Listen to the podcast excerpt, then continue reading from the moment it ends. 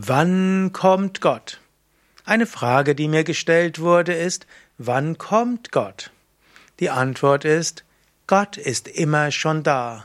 Gott muss nicht kommen, Gott ist da.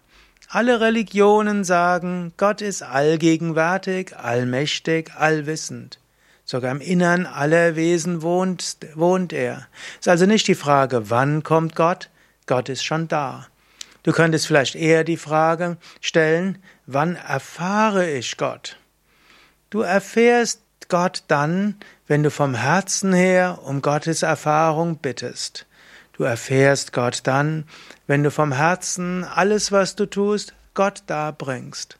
Du erfährst Gott dann, wenn du dich darum bemühst, Gott in allem zu sehen.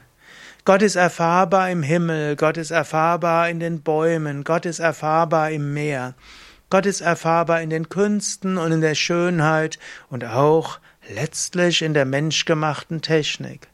Gott ist erfahrbar in den liebenden Augen anderer. Gott ist erfahrbar auch in den Herausforderungen des Lebens. Gott ist erfahrbar in der Kraft, die in dir steckt. Gott ist erfahrbar in den großen Fähigkeiten überall. Gott ist erfahrbar in der Meditation, wenn du dich ganz auf Gott ausrichtest. Gott ist erfahrbar in Gottesdiensten, wenn du mit großer Hingabe Gott verehrst. Gott ist erfahrbar im gemeinsamen Singen von religiösen Liedern. Es gibt so viele Weisen, Gott zu erfahren. Und dann kommt Gott erfahrbar. Ansonsten Gott ist da. Gott muss nicht kommen aber Gott kommt in dein Geist als Erfahrung, wenn du dich ganz auf Gott ausrichtest.